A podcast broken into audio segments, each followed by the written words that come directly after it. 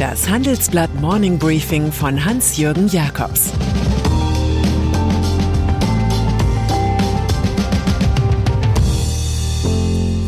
Guten Morgen allerseits. Heute ist Mittwoch, der 20. Oktober und das sind unsere Themen. China kommt von der Kohle nicht weg. Googles Attacke auf das iPhone. In Berlin ist Sitzen politisch. Nach einer kurzen Unterbrechung geht es gleich weiter. Bleiben Sie dran.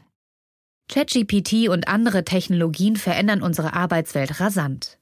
Bei der Veranstaltung Work in Progress diskutieren wir in der Handelsblatt Media Group die Zukunft des Arbeitsmarktes, HR-Trends, KI, mentale Gesundheit und neue Leadership-Perspektiven.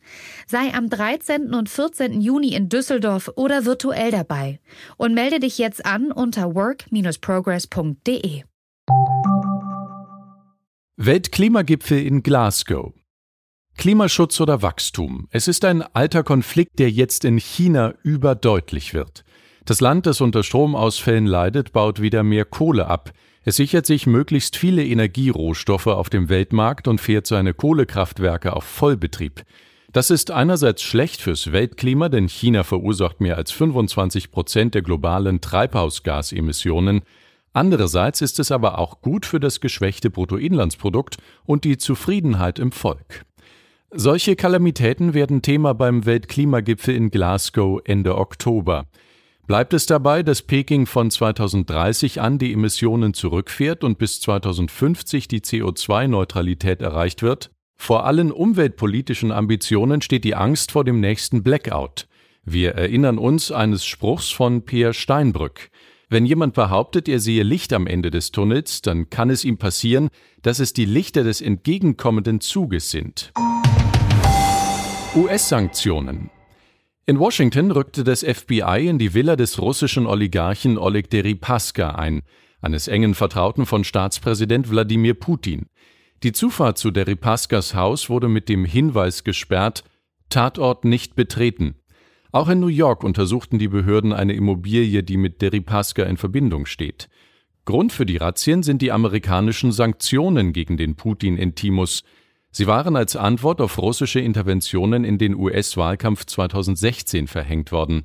Der Ripaska werden Geldwäsche, Korruption und illegales Abhören vorgeworfen. Vergeblich versuchte er vor Gericht ein Ende der Sanktionen zu erreichen. Der Ripaska erscheint dubios. Er hatte unter anderem Paul Manafort 10 Millionen Dollar geliehen, dem einstigen Kampagnenchef von Donald Trump. Anders formuliert, Enter your email to sign up for the Meanwhile in America newsletter. Konkurrenz fürs iPhone. Bonjour Petitesse. Für einen Quasi-Monopolisten wie Google sind geringe Verkaufszahlen irgendwas zwischen Scham, Schmerz und Schande. Da hat der US-Gigant zwar mit Android eines der beiden wichtigen Betriebssysteme für Smartphones am Start, doch bei den Geräten kommt er nur auf homöopathische 0,3% Marktanteil. Nun setzt Hardware-Chef Rick Osterloh auf Pixel 6, das jüngste Handy aus eigener Produktion. Der neue Prozessor Tensor soll raffinierte Anwendungen künstlicher Intelligenz ins Telefon bringen, etwa für gestochen scharfe Fotos. Fehlt nur noch der Kundenerfolg. Damit sagt Osterloh dem iPhone den Kampf an. Wir werden das Pixel sehr viel aggressiver vermarkten. Koalitionsverhandlungen. Noch ist nicht klar, ob und wie es zu einer Ampelkoalition kommt. Werden zum Beispiel die Grünen aufs Finanzministerium verzichten und stattdessen mit einem Superklimaministerium sowie der Bundestagspräsidentschaft kompensiert?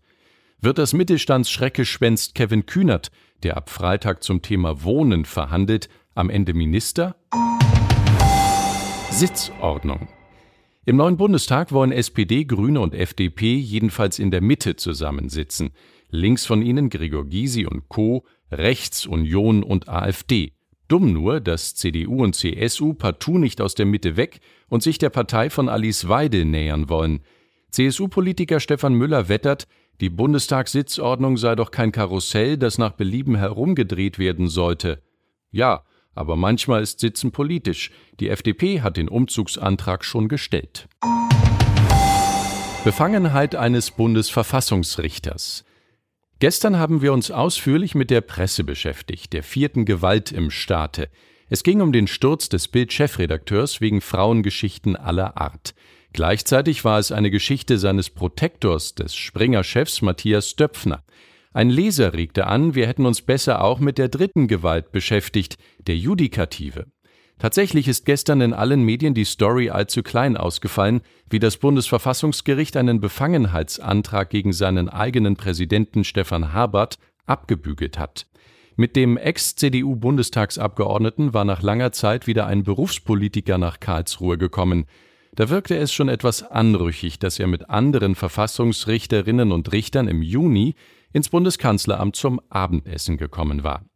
Man plauderte mit Parteifreundin Angela Merkel und dem Kabinett über jene Corona-Politik, über die man auch urteilen muss.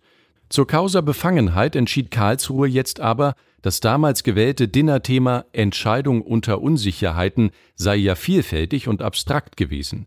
Es kommentiert Wilhelm Busch. Zur Tugend, wie man zu sagen pflegt, ist eigentlich keiner recht aufgelegt.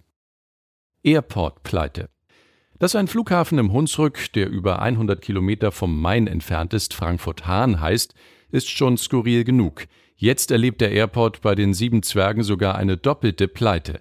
Der reichlich undurchsichtige Hauptgesellschafter aus China, der HNA-Konzern, kann nicht mehr für Liquidität sorgen. Und die Flughafengesellschaft selbst rutscht in die Insolvenz. Pandemiebedingt starteten von Hahn weniger Ryanair-Flüge. Da half auch nicht, dass das Frachtgeschäft anzog. Das Land Hessen, das mit 17,5 Prozent an Hahn beteiligt ist, sowie Rheinland-Pfalz, wo der Flughafen eigentlich liegt, haben einen Klotz am Bein. Denn Subventionen sind für Frankfurt-Hahn neuerdings nicht mehr erlaubt. Und dann sind da noch Georg Kofler und Ralf Dümmel. Die beiden Löwen aus der Fernsehshow Die Höhle der Löwen machen jetzt keine Geschäfte mit Start-ups mehr. Lieber machen sie jetzt gemeinsam Geschäfte. Georg Kofler übernahm mit seiner börsennotierten defizitären Social Chain AG für 220 Millionen Euro das Handelsunternehmen DS Produkte von Ralf Dümmel. Der eine hat Zugang zu Social-Media-Kanälen und Influencern, der andere bringt vertriebsfähige Produkte und Marken ein. Selfmade Man Dümmel formuliert im Rausch der Fusionsgefühle, 1 plus 1 ist dabei nicht 2, sondern 11. Für die nächste Bilanz wird er besser rechnen müssen, vielleicht so wie André Costolani. An der Börse sind 2 mal 2 niemals 4, sondern 5 minus 1. Man muss nur die Nerven haben, das minus 1 auszuhalten. Ich wünsche Ihnen einen nervenstarken Tag. Es grüßt Sie herzlich Ihr Hans-Jürgen Jakobs. Das Handelsblatt Morning Briefing von Hans-Jürgen Jakobs, gesprochen von Tobias Möck. Die deutsche Wirtschaft steht am Scheideweg. Um wettbewerbsfähig zu bleiben, müssen Unternehmen wichtige Transformationen anstoßen. Ab dem 24. April diskutiert die Restrukturierungsbranche Strategien für die Zukunft von Unternehmen. Mit dabei sind unter anderem Dr. Thomas de Maizière, Evelyn Freitag und Professor Dr. Ulrike Malmendier.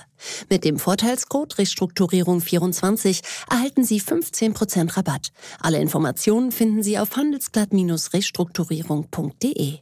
you